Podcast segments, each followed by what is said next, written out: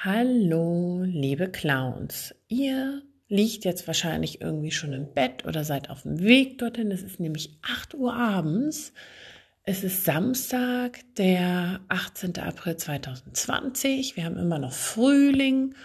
Und wenn du das abhörst, ist es bestimmt schon wieder hell bei euch und ein anderer Tag. Ich hatte nur leider heute vorher keine Zeit, das aufzunehmen, aber ich bin euch ja noch was schuldig. Zum einen möchte ich das Quiz auflösen. Die Frage war, oder eher gesagt, das Quiz lautete, Anna steht im Regen und wird pitsch-patsch nass. Dreimal darfst du raten, welche Frucht ist das? Und na, habt ihr es rausgekriegt? Es ist die Ananas. Genau. Die äh, Auflösung zu unserem Experiment mit dem Boot kommt natürlich auch.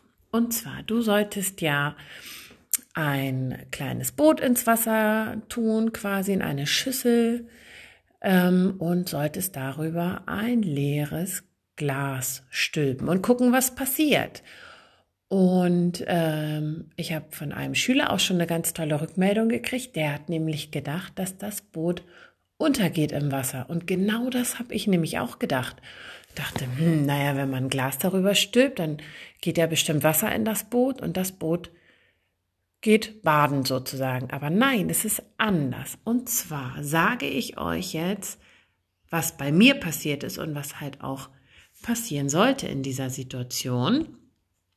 Und zwar folgendes passiert.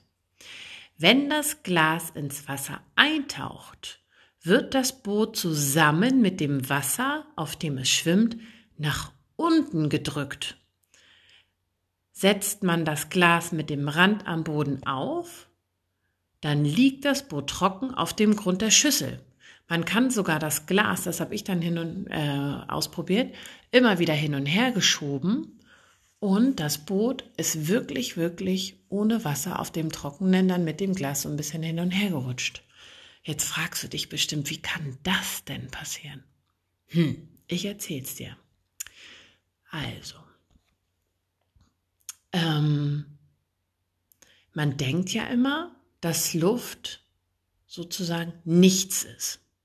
Na, man sieht ja die Luft nicht.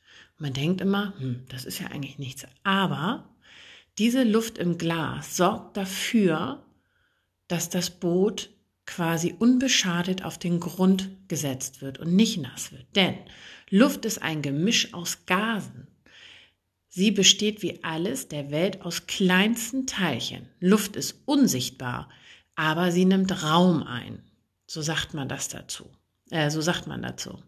Das sieht man, wenn man zum Beispiel auch eine scheinbar leere Flasche unter Wasser hält. Die Luft blubbert in Blasen heraus.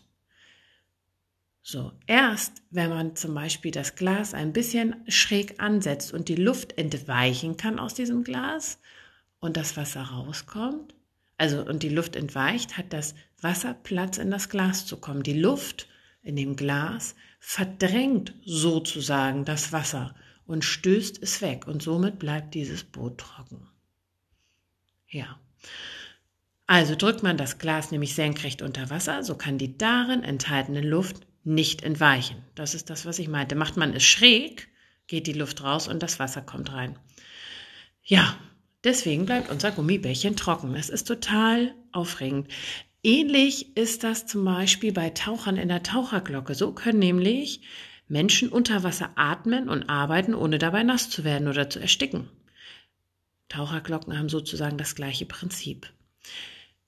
Ja, jetzt weißt du Bescheid, was mit der Luft ist. Es gibt bestimmt noch das ein oder andere Experiment, was ich dann auch noch mal rumschicke, wo es darum geht, dass Luft nicht nichts ist, nur weil wir sie nicht sehen, sondern dass Luft auch ganz schön viel Kraft hat.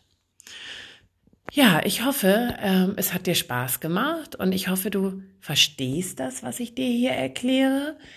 Ähm, ich werde denke ich mal, wie gesagt, schon in den nächsten Tagen nochmal ein ähnliches Experiment ähm, in dem Podcast aufnehmen. Gleich mache ich einen neuen Podcast zum Thema nochmal halbieren. Das steht ja auch noch aus.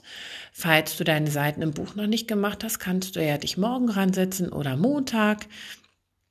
Und dann die weiteren Seiten im Buch bearbeiten zum Thema Verdoppeln und Halbieren. Bis dahin bleibt alle gesund und hoffentlich auch fröhlich. Bis dann, eure Frau Reinhardt.